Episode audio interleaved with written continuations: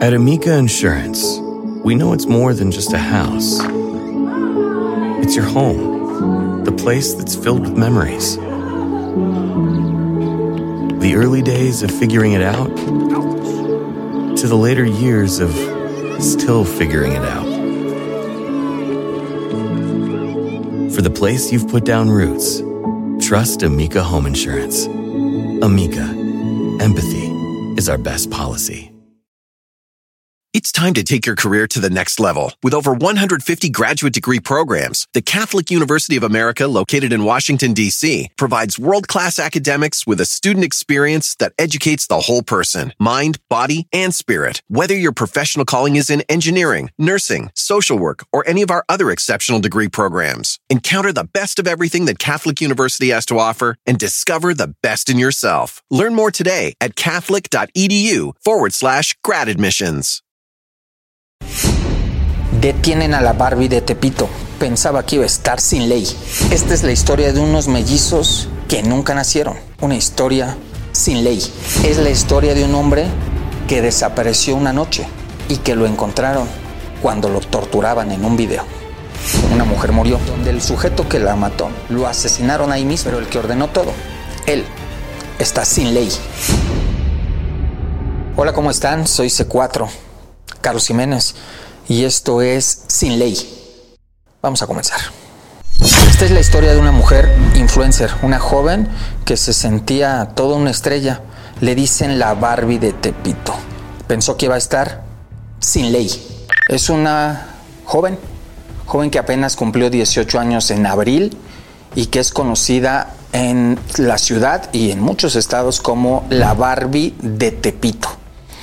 Es una joven que se eh, dice ser influencer. Es una joven que es del barrio de Tepito precisamente, nace en Tepito y viene de una familia complicada como muchas las del barrio.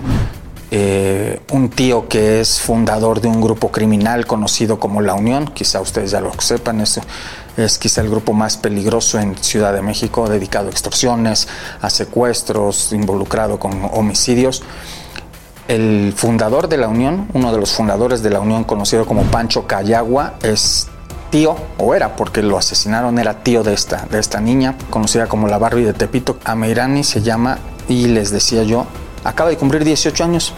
A su tío lo mataron, eh, a sus papás los asesinaron apenas en junio. Ellos eran dueños de un lugar que se conoce en Tepito como las Licuachelas Dolls que es el más grande negocio de cervezas en la zona de Tepito. Hay conciertos, venden cervezas en licuadora, por eso el nombre de licuachelas.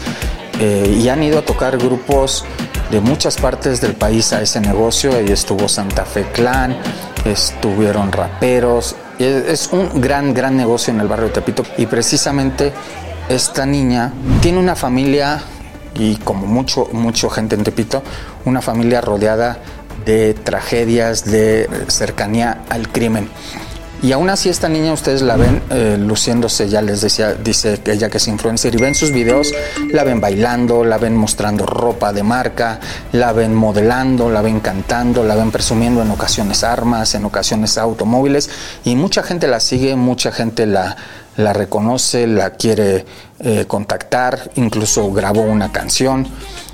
Y precisamente lo que ha hecho ella a través de esas redes le llama mucho la atención a la gente. Cuando matan a sus papás, ellos los matan cerca de las 10 de la noche y ella al otro día a las 8 de la noche, a las 8 de la mañana, perdón, estaba ya subiendo a su Instagram unos videos donde está llorando abrazando una foto y diciendo que extrañaba mucho, que los iba a extrañar mucho, pero que ella iba a seguir con el negocio de las licuachelas. Imagínense lo que la gente empezó a comentar, lo que la gente empezó a decir, de que alguien a quien le acaban de matar a sus papás, ya esté subiendo historias a su Instagram diciendo que ella va a seguir con el negocio de sus papás, con una foto de sus papás, e incluso la puso en blanco y negro y, y, puso unas caritas llorando.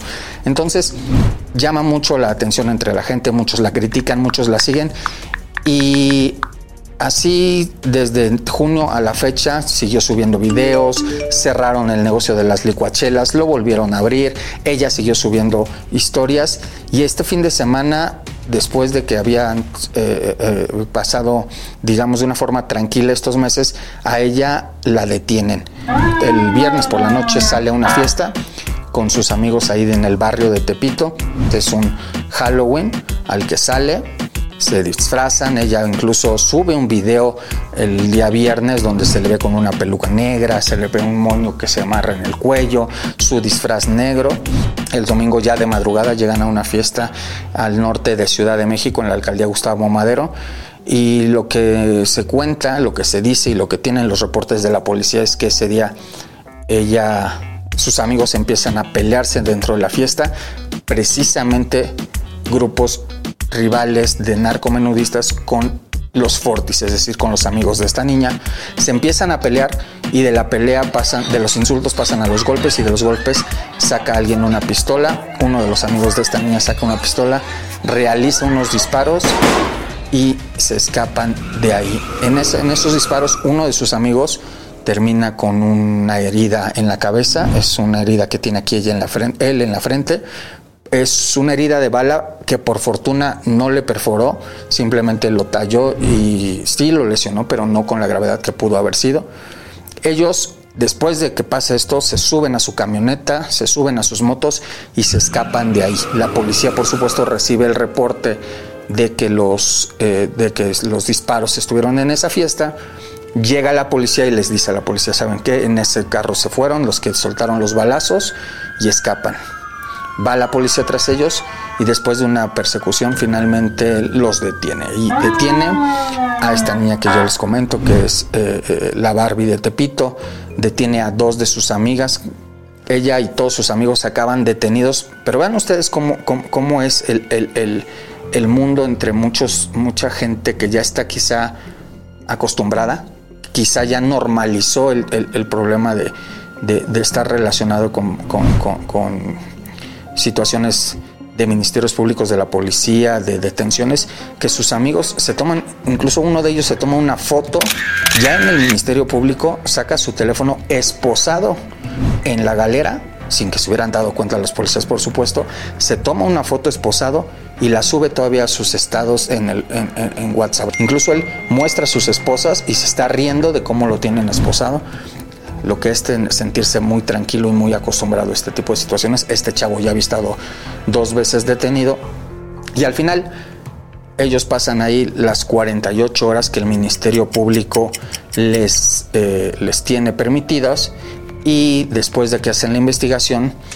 finalmente deciden mandarlos a la cárcel. La Barbie de Tepito fue eh, encarcelada en la penitenciaria femenil de Santa Marta, Catitla, junto con sus dos amigas, mientras que sus amigos, incluido el chavo que les digo que estaba enseñando a sus esposas, es mandado al reclusorio norte. Todos están hombres en el reclusorio norte, las chavas en la penitenciaría de Santa Marta, Catitla, en el penal femenil, están acusados de portación de arma, están acusados de resistencia de particulares, es decir, resistirse a la detención y agredir a los policías, y están acusados de disparos. Personas cercanas a ellos, personas que me informan, me cuentan y me marcan que para decirme que eh, estaban pidiendo dinero, estaban consiguiendo dinero sus familiares porque les habían pedido el abogado, les decía que necesitaban dinero para pagar un soborno a la autoridad, en específico al Ministerio Público, para que éste enviara el expediente ante el juez. Un expediente mal hecho, un expediente, decían ellos, flojo, un expediente que no se pudiera sostener. Les estaban pidiendo, decían ellos, 100 mil pesos por, por cabeza y estamos hablando de seis detenidos, entonces eran unos 600 mil pesos. Esa misma noche son enviados a la cárcel, al reclusorio norte los hombres, las mujeres a Santa Marta Acatitla, la, eh, la Barbie, sus amigas, ellas están en el penal femenil, pasan ahí la noche, pasan ahí la madrugada, cerca de las 8 de la mañana los, los sacan para audiencia, eh, tienen su audiencia a mediodía. Y efectivamente en la audiencia se da lo que decían y adelantaban las personas que me habían hablado el expediente del caso va muy mal hecho, va muy mal sustentado y después de una audiencia que duró alrededor de cinco horas, eh, el juez determina que no los puede dejar en la cárcel porque califica de no legal la detención, porque dice que no tenían que haber, los policías no debieron haber revisado la camioneta, califica de inválidas las pruebas que presenta la fiscalía, le dice a la fiscalía que está muy mal hecho su expediente y entonces, en resumen, lo que hace este juez es sustentar lo que ya estaban adelantando los amigos, los familiares de estos jóvenes, que el, que el expediente estaba mal hecho y que los iba a dejar salir.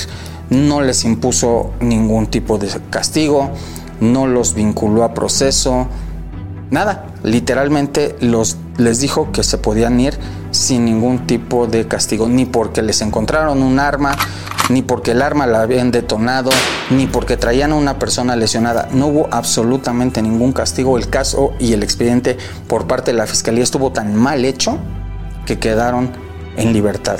Les dijo el juez que se iban en libertad. Esa noche, alrededor de las nueve y media, diez de la noche, salen de la cárcel, salen tranquilamente caminando, sale incluso la Barbie sale sonriendo, salen con su ropa eh, color beige, eso sí, es el color de la cárcel, pero ellas muy tranquilas, sin ninguna preocupación en el rostro, pareciera que van muy normal, como si hubieran salido una fiesta, tan es así que se escucha a alguien desde la familia que los está esperando, una mujer que les grita eso mamonas, eso mamonas, y ellas todavía sonríen más, como si hubiera sido un chiste, como si hubiera sido un, un juego, una aventura cuando estaban casi por quedarse en la cárcel. Pero les digo, tristemente para ellos estar en la cárcel es, es algo natural. Y ellos ya hoy regresaron a las calles, ya están de nueva cuenta en sus redes, la Barbie de nueva cuenta ya está subiendo fotos y están acostumbrados quizá a vivir sin ley.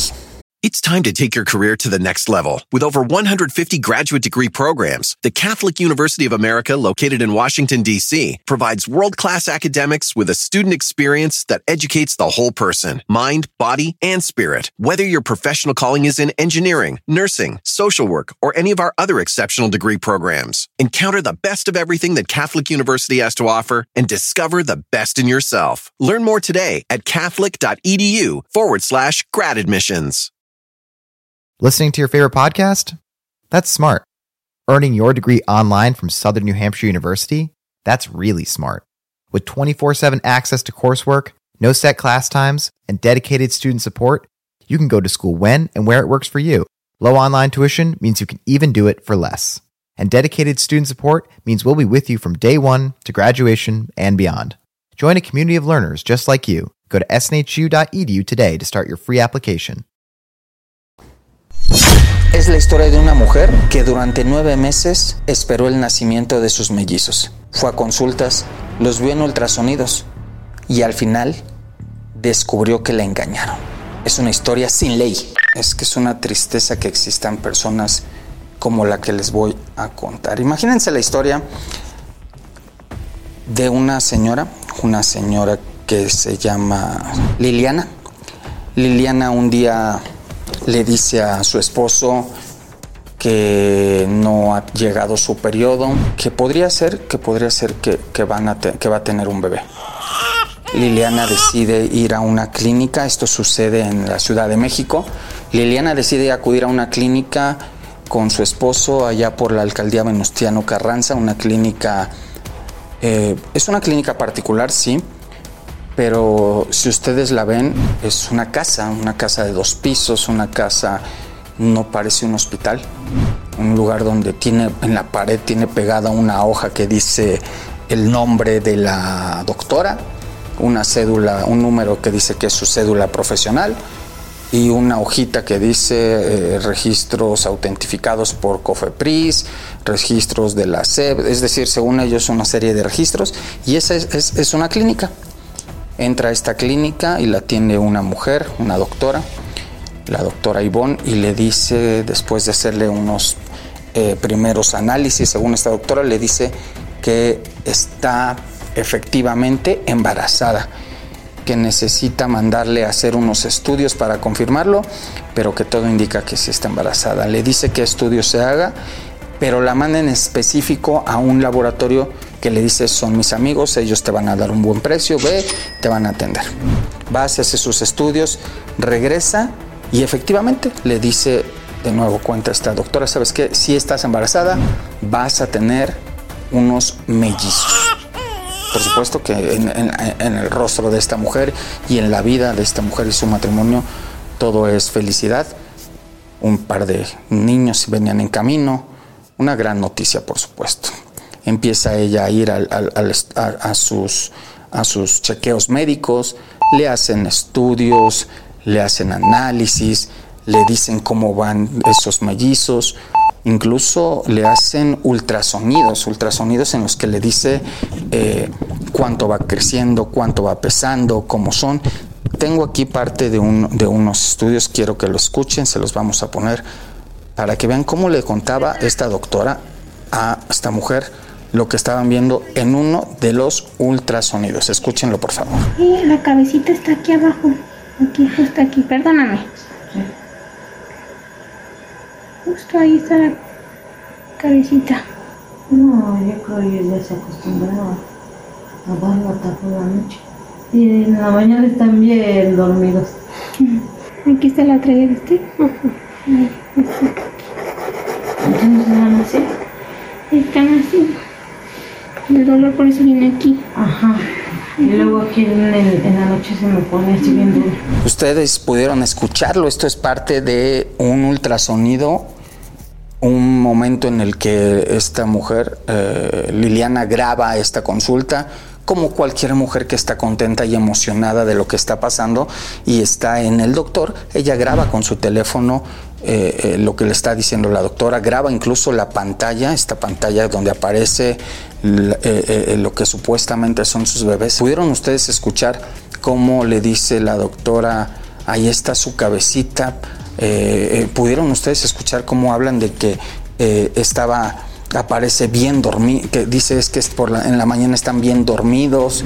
Es decir, la doctora hablándole de los dos bebés que venían en camino, muy tranquila, muy segura de lo que pasaba. En otros estudios incluso le dice que uno de los bebés puede pesar alrededor de un kilo 600, que el otro puede pesar un kilo 800. Todo parecería normal. Cualquier mujer que, ha vivido o cualquier matrimonio que ha, acompañado a su mujer para vivir un, embarazo ve que es algo natural. Todo esto. Liliana compra, por supuesto, una cuna, compra dos cunas, compra ropa, compra cobijas, todo lo que un matrimonio adquiere para cuando va a llegar su bebé. La doctora le insiste en que tienen que hacerse más estudios, por supuesto le cobra todo esto. Cuando va a llegar ya el mes 9 le dice que tienen que planear una cesárea, le dice no vas a poder tener a tus bebés de manera natural porque son dos, porque es riesgoso, pero aquí te vamos a hacer una cesárea. Voy a traer yo a un médico especialista, entre él y yo te vamos a hacer una cesárea, te vamos a cobrar un poco más, pero todo va a estar seguro. Liliana, por supuesto, no se quiere arriesgar, le dice que está bien. Planean todo esto, paga su cesárea, llegan el día que, que acuerdan, Liliana entra a su cesárea, espera a su esposo ahí, llegan los doctores, todo parece normal, termina la cesárea y cuando despierta esta mujer le dicen, ¿qué cree? Que usted no estaba embarazada, nos equivocamos y lo que tenía eran dos tumores que ya le quitamos. Por supuesto, Liliana no les cree. Por supuesto, el esposo de Liliana no les cree. Y comienza un pleito legal en el que ella, de principio, recién operada, con una herida que le cortaron como si fuera una cesárea, porque sí la intervinieron, sí la cortaron para una cesárea, pero no había bebés. Y Liliana, por supuesto, presenta una denuncia. Ella acaba en otro hospital, la mandan a un hospital público porque de lo mal que se pone y su esposo hace la denuncia de lo que pasa, llegan, ya llegan médicos del gobierno, se la llevan, se la llevan a un hospital y ella queda en una clínica ya del gobierno. La fiscalía inicia una denuncia por el posible robo de estos mellizos. Porque ¿dónde habían quedado los mellizos? Los mellizos ya no estaban. Esos mellizos que les habían dicho que medían, que pesaban 1.500 o 1.300 y 1.800, esos que dormían muy temprano, esos mellizos que supuestamente despertaban a mediodía y, la, y le daban de pataditas, no estaban. La fiscalía empieza a hacer una, una, investigación, revisan las cámaras de la zona, revisan las cámaras de la ciudad, las cámaras de una tienda aledaña, ven cómo durante horas y horas entra, entra y sale gente del lugar, incluso ven a unas personas que salen con dos maletas, suponen que podrían ser ellos quienes se las están llevando, que se están llevando a las mellizas, hacen la búsqueda de esas personas, encuentran a esas personas y encuentran que lo que tenían en esas maletas era simplemente ropa, toda una investigación y conforme empiezan a avanzar, todo parece indicar que efectivamente no había mellizos. Efectivamente no había estado embarazada. Le hacen estudios a Liliana, le hacen estudios médicos, le hacen algunos análisis, algunos estudios periciales y todo empieza a indicar que en realidad no estaba embarazada. Empiezan a interrogar a la doctora, llaman al doctor que hizo la cesárea, y les dicen, es que si nos equivocamos, es que no estaba embarazada. Por supuesto, toda la investigación, la mujer no cree, no cree que la hayan engañado, pero cuando se da cuenta, y ya con toda la investigación que, que, que hace la fiscalía, lo que confirman es que efectivamente esta mujer nunca estuvo embarazada, que esta doctora, o supuesta doctora ya quizá ahora le podemos llamar, o quién sabe qué será esta mujer, pero dijo, la engañó. Liliana nunca estuvo embarazada. Todas esas cosas que le hacía de estudios, de análisis, de ultrasonidos, todo fue un engaño. Un engaño por el que le cobraba cada consulta, un engaño por el que le cobraba un extra en cada ultrasonido, un engaño en el que le cobraba un poco más por cada estudio. Y acuérdense lo que les decía al principio, la mandaba, los, la mandaba a que se hiciera estudios a una clínica, a un lugar, a un laboratorio de un amigo de ella, es decir, un engaño completamente bien armado. Ella pagó un primer, hizo un primer pago, hizo pagos de estudios, de análisis, de consultas, de ultrasonidos y un pago final por esa cesárea en la que supuestamente ya iban a nacer los pequeños, es decir, un engaño que duró nueve meses, nueve meses en los que le quitó entre todo ese dinero, estamos hablando de un aproximado, según lo que estiman las autoridades, cerca de un poco más de 100 mil pesos. Dinero que para algunos puede ser mucho, para algunos puede ser poco, para algunos pueden ser los ahorros de toda una vida pero pues que para Liliana y para su esposo fue algo muy, muy difícil de ir eh, sosteniendo, pagando, encontrando y entregando. Al final lo pagaron para que al final vieran que fue un engaño. Cuando Liliana ya le dicen que efectivamente la habían engañado, termina por aceptarlo, pero la doctora y el doctor que lo operaron, al darse cuenta de que la fiscalía los estaba investigando, deciden escapar. Así así de irresponsables, así de conocedores de lo que hicieron, se escapan los dos. La Fiscalía de Justicia empieza a hacer una indagatoria, los empieza a buscar. Tiempo después encuentran al doctor, lo detienen con una orden de aprehensión y él dice, a mí solamente me contrató la doctora Ivonne para presentarme a hacer este, este esta operación. Dice él que él no sabía realmente cómo estaba la situación, que él no sabía cómo había sido toda la situación y al final él dice que la doctora Ivonne fue quien la quien lo contrató y le pagó. La fiscalía sigue, este hombre termina en la cárcel, por supuesto, está acusado de, eh, un delito que es eh, por su irresponsabilidad en la forma de trabajar. Sigue la indagatoria y apenas hace unos días la fiscal, la policía de investigación encuentra a la doctora Ivonne. Se llama Ivonne Isabel Castorena. Es una joven de no más de 25 años de edad. Dice que sí terminó la especialidad de medicina, dice que sí es doctora y dice que se equivocó, que no quiso ella nunca engañar a Liliana y que simplemente fue un error médico. Esta mujer, por supuesto, fue detenida, fue presentada ante el juez. El juez, sin embargo, analiza el caso y le dice que sí queda vinculada a proceso, que sí la van a indagar, pero que puede llevar su proceso en libertad, que el delito que cometió no es tan grave como para que se quede en la cárcel y que puede seguir su proceso, su juicio libre mientras no escape del país. Hoy Liliana está en cama, en casa, tratando de superar esta situación y esta doctora está libre, está esperando que la, la, lleven y termine su juicio. Liliana, por supuesto, espera, espera que esto pase, este engaño, y sobre todo espera no quedarse sin ley. It's time to take your career to the next level. With over 150 graduate degree programs, the Catholic University of America, located in Washington, D.C., provides world class academics with a student experience that educates the whole person mind, body, and spirit. Whether your professional calling is in engineering, nursing, social work, or any of our other exceptional degree programs, encounter the best of everything that Catholic University has to offer and discover the best in yourself. Learn more today at catholic.edu forward slash grad admissions. Listening to your favorite podcast? That's smart. Earning your degree online from Southern New Hampshire University? That's really smart. With 24 7 access to coursework, no set class times, and dedicated student support, you can go to school when and where it works for you. Low online tuition means you can even do it for less. And dedicated student support means we'll be with you from day one to graduation and beyond. Join a community of learners just like you. Go to snhu.edu today to start your free application.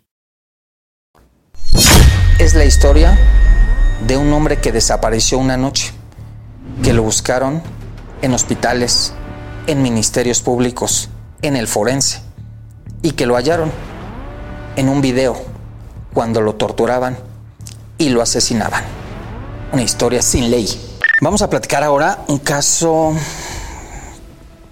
de esos que cada vez se han vuelto más comunes eh, no solo en la ciudad, sino en todo el país. Un desaparecido. Una persona que un día sale de su casa y que ya no regresa. No se comunica con nadie, no le avisa a la familia, simplemente se pierde el rastro. Su teléfono está apagado, le escribes mensajes de WhatsApp y no llegan, le marcas y se va directo al buzón, le preguntas a sus amigos y te dicen que no saben dónde quedó. Y de la nada se pierde, se pierde el rastro. Es la historia de Hugo Alejandro Correa Vargas, un hombre de la Ciudad de México, un hombre que vivía en la zona de Coyoacán, de 47 años de edad, padre de familia. Un día simplemente salió a principios de noviembre salió de, su casa, dijo que iba hacia la zona de Iztapalapa y ya no lo encontraron. La familia de este hombre acudió, como siempre, lo primero que se hace a buscar a sus amigos, a buscar a sus conocidos, a buscar a las personas con las que se supone que se había reunido nadie les dice nada, les dicen que sí lo vieron pero que no saben después dónde se fue, que, que ya no llegó a donde esperaban. Empiezan a hacer un recorrido y no, no, lo encuentran. Hablan al número de, eh, un número que existe aquí en Ciudad de México que es el de Locatel. Es un número en el que te puedes comunicar para saber si algunos de sus familiares lo tienen registrado como una persona detenida, como una persona que esté en un hospital, como una persona que llegó a un forense y en Locatel les dicen que no, que no está su nombre registrado. La desesperación, por supuesto, los hace ir a buscarlo a hospitales, los hace ir a buscarlo al mismo forense y, por supuesto, pedirle ayuda a la Fiscalía de Justicia y a la autoridad. La autoridad eh, empieza a hacer su boletín de búsqueda, pero no, no, no trabaja gran cosa con él. Pasan los días, la familia sigue yendo a buscarlo, la familia se traslada al Estado de México porque saben que en ocasiones las personas son detenidas en las orillas de la ciudad y en el Estado de México los pueden encarcelar, los pueden lastimar, los pueden lesionar, los pueden matar y quedar en, otro, en otra entidad pero la familia no, no lo encuentra. Pasan los días, fue, les contaba yo, fue a principios del mes de noviembre cuando él desaparece. Y tristemente para la familia, una noche, la noche del 13 de noviembre, es decir, ocho días después de su búsqueda, les llega un video que empiezan a compartirse por redes sociales. Un video en el que aparece este hombre, el hombre que ellos buscaban, en el que aparece Hugo Alejandro y aparece esposado, aparece hincado, la toma es una toma de un teléfono celular donde lo toman en primer plano, él se ve hincado, se ve con el rostro eh, sudoroso, se ve con los ojos cerrados, está esposado con las manos atrás, con una playera color beige. Junto a él está otro hombre que tiene la cabeza vendada, los ojos los tiene tapados, está completamente vendado del rostro. Los dos están hincados, están, ya les decía, ninguno puede, uno no ve, no tiene los ojos destapados, eh, eh, otros sí, pero los tiene cerrados y se ve al fondo de ellos, alcanzan a ver al menos cinco hombres de pie. No se les ve el rostro, la cámara no permite que se les vea el rostro, la toma llega hasta el cuello, pero lo que sí se ve es que todos traen armas largas en las manos, traen pantalones con botas tipo militar, de esas botas eh, que, que, van hasta, hasta parte de la espinilla, por fuera del pantalón. Se ven algunos con chalecos blindados, se ven portando el arma de una forma eh, eh, eh, lista para en cualquier momento que tenga que haber un ataque. La familia revisa este video, lo ve, y entonces en ese video alguien los está interrogando. Ahora se sabe, y según quien difundió ese video, que son miembros de un grupo llamado el Cártel del Golfo, quizá muchos lo conozcan, algunos no, son narcotraficantes que surgieron en Tamaulipas y que se han extendido por algunos estados del país. Según ellos dicen que son, están, al menos en este video, y, se los voy a, compartir, lo, van a escuchar ustedes en un momento, ellos dicen que están limpiando la zona y están interrogando ellos a Hugo Alejandro.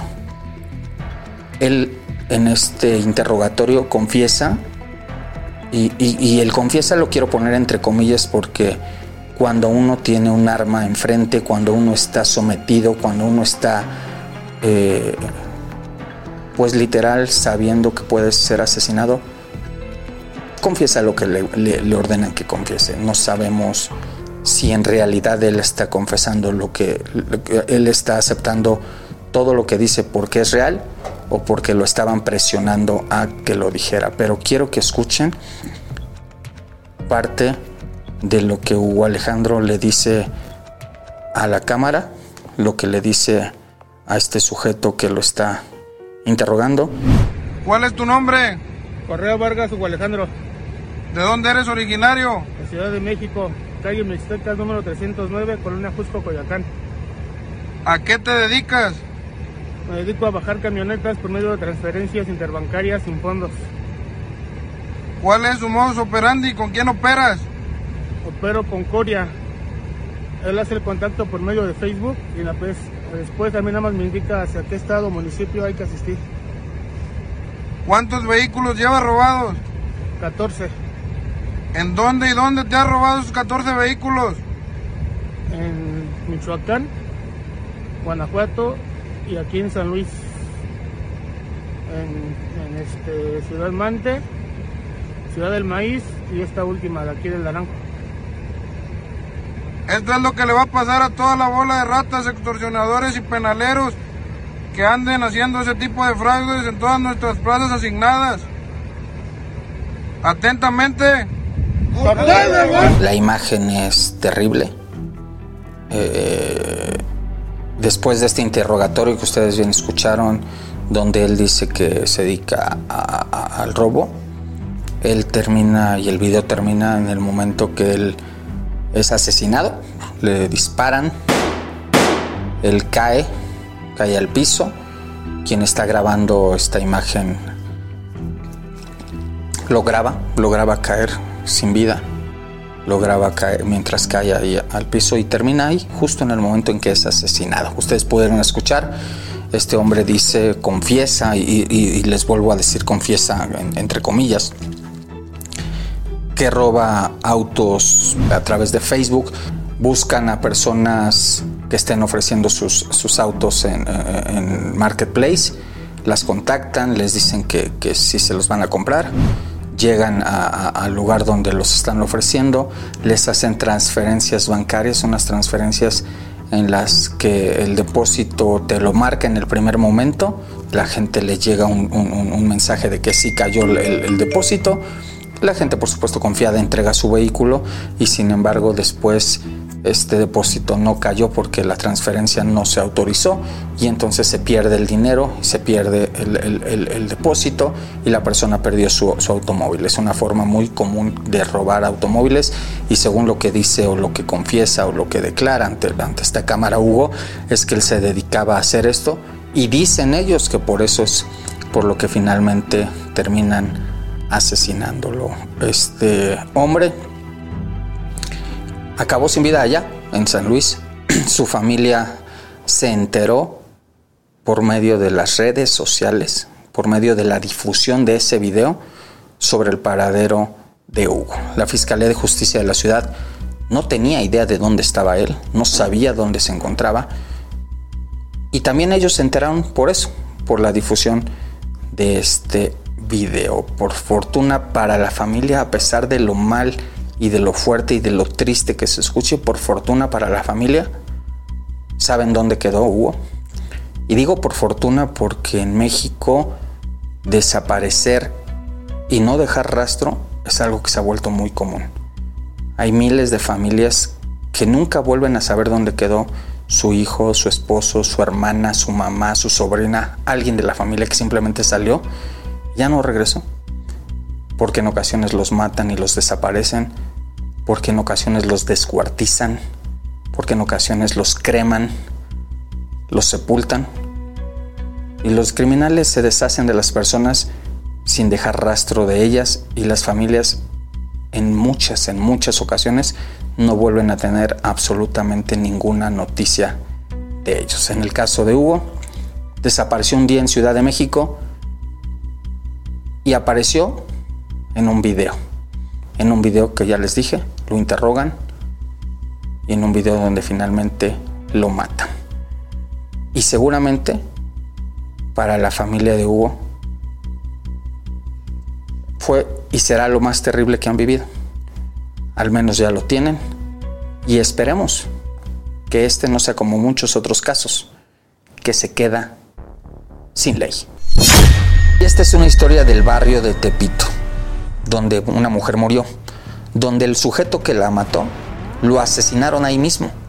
El hombre que lo mató también quedó en la cárcel, pero el que ordenó todo, él, está sin ley. Tepito donde se vende de todo, donde se encuentra de todo, donde se trafican muchas cosas, donde vive mucha gente trabajadora, muchísima gente trabajadora que todos los días va en busca de dinero para vivir. Pero tristemente también es un lugar donde se esconde mucha gente mala grupos delictivos, grupos de sicarios, grupos de extorsionadores y grupos que actualmente se están peleando el control de las extorsiones de los comerciantes en la zona centro de la ciudad. Y es precisamente eso lo que nos lleva a la historia que les voy a contar. Es la historia de un matrimonio que se dedicaba a cuidar vehículos en la vía pública. Hasta ellos, hasta ellos les piden dinero de extorsiones. Un hombre llamado Iván y su esposa Verónica se dedicaban a eso, a cuidar carros en la vía pública, a apartar lugares en la vía pública y a vender chicharrones. Y a ellos los extorsionaban también. Un grupo delictivo que se llama La Unión, que ya les contaré después de ellos, pero es un grupo que se dedica a extorsionar, a traficar. Y estos tipos de La Unión le estaban exigiendo dinero precisamente a Iván y a Verónica les pedían cuotas semanales. Imagínense, ellos se dedican a pedir propinas por estacionar carros en la calle. Y aún así, a ellos también les piden dinero. Les pedían cuotas de 50 pesos todos los días. 250 pesos a la semana para dejarlos estacionar en las calles los carros. Ellos lo hacían y aún así, hace unas semanas llegaron unos sicarios a exigirles más dinero. Iván y Verónica se negaron, les dijeron que no les iban a dar más, que ya les estaban entregando, imagínense, ya les digo yo, 250 pesos a la semana y aún así querían estos tipos más dinero. Iván les dice que no les va a dar, Verónica les dice que no les van a dar, ellos siguen trabajando y un día simplemente llega un sicario y le mete un balazo a Verónica. 12 del día, luz del día, gente caminando, gente en la calle y tan tranquilo este tipo, este tipo que se llama Iker. Llega con una pistola, la saca de su bolsa y balea a Verónica. Le da dos disparos y se echa a correr. Su esposo, este hombre que les digo que estaba ahí, que trabajaba ahí con ella, que estaba todos los días trabajando con ella, su esposo, Iván, escucha la detonación, ve lo que pasa y corre a perseguir a este sicario. Lo alcanza, lo jalonea, como le quita la pistola y con esa misma pistola lo mata. Le da dos balazos y escapa. Con la misma pistola que ese tipo había asesinado a una mujer, con esa misma pistola lo acaban asesinando a él. Al lugar llega la familia de Iker, dos mujeres que se ponen a llorarle, dos mujeres que se ponen a gritarle, que se despierte, que se levante, que no las deje. Dos mujeres que le estaban llorando al asesino de otra mujer. Una historia que se estaba dando en el barrio de Tepito, que ya les digo tiene todo tipo de historias. Mientras Iker estaba en el piso muerto, las mujeres le lloraban y este sujeto, este Iván, trataba de escaparse de ahí. Se echó a correr, por supuesto no sabía qué hacer porque él no tenía intención de asesinar a nadie, él estaba trabajando. La policía lo persigue y finalmente lo atrapa. Y él confiesa, efectivamente, yo maté a ese sujeto, pero lo hice porque él mató a mi esposa. El sujeto aún así es detenido, es presentado en el Ministerio Público. La fiscalía, la fiscalía lo acusa. Cuando yo supe de esta historia, yo pensé que la fiscalía le iba a dar algún atenuante, que la fiscalía quizá iba a entender que había sido una reacción por lo que sucedió. No pensaba que lo iban a dejar sin ley, por supuesto que no, pero pensaba que algo, un atenuante iba a haber y no. La fiscalía lo acusó de un homicidio, un homicidio normal, un homicidio más. Este señor fue a dar a la cárcel. Su esposa tuvo que enterrarla una hermana. Él insistía en que él solamente estaba defendiendo a su mujer. Lo que es un hecho es que el tipo que mató, que mandó matarla, es un tipo que es el jefe de la banda que está cobrando estas extorsiones ahí en la zona. Es un tipo que ya les dije no le interesa si le pide dinero a comerciantes, si le pide dinero a franeleros, si le pide dinero a vendedores de pollo, a cortadores de cabello, a barberos, a tortilleros, no le importa a quién le exige dinero, él va y pide dinero sin importar quién es la víctima. En este caso la víctima, ya les dije, eran dos, un hombre y una mujer, que lo que hacían era estacionar carros. La mujer quedó muerta, su esposo quedó en la cárcel, el sicario que, lo, que mató a la mujer quedó asesinado. Las mujeres que eran familiares de ese sicario se quedaron sin él. Es decir, se desató una tragedia, un doble homicidio, todo por dinero, todo por esas cuotas, todo por esos 250 pesos que les pedía a la semana. Y al final, ese tipo que ordenó todo, ese tipo está sin ley. Pues hasta aquí llegamos por hoy con estas historias. Espero que les hayan gustado, ya lo saben. Si quieren que platiquemos de alguna otra, escríbanme, me encuentran, ya lo saben, en mis redes sociales, en arroba C4 Jiménez, en Twitter, en Instagram soy arroba C4 Jiménez 1. Escríbanme, mándenme sus comentarios, mándenme las historias que ustedes quieren conocer, de lo que quieran platicar. Recuerden, yo soy C4 y esto es sin ley.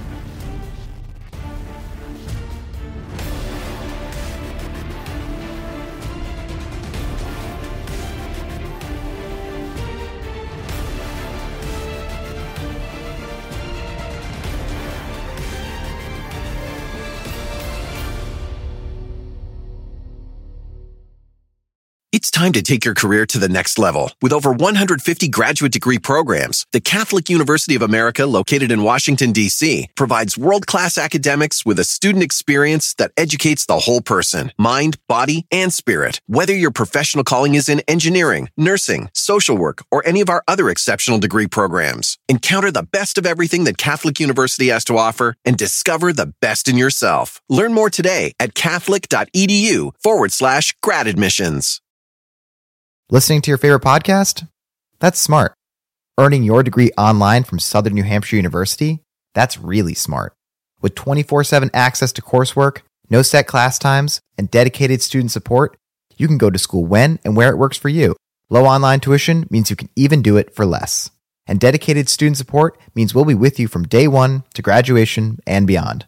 Join a community of learners just like you. Go to snhu.edu today to start your free application.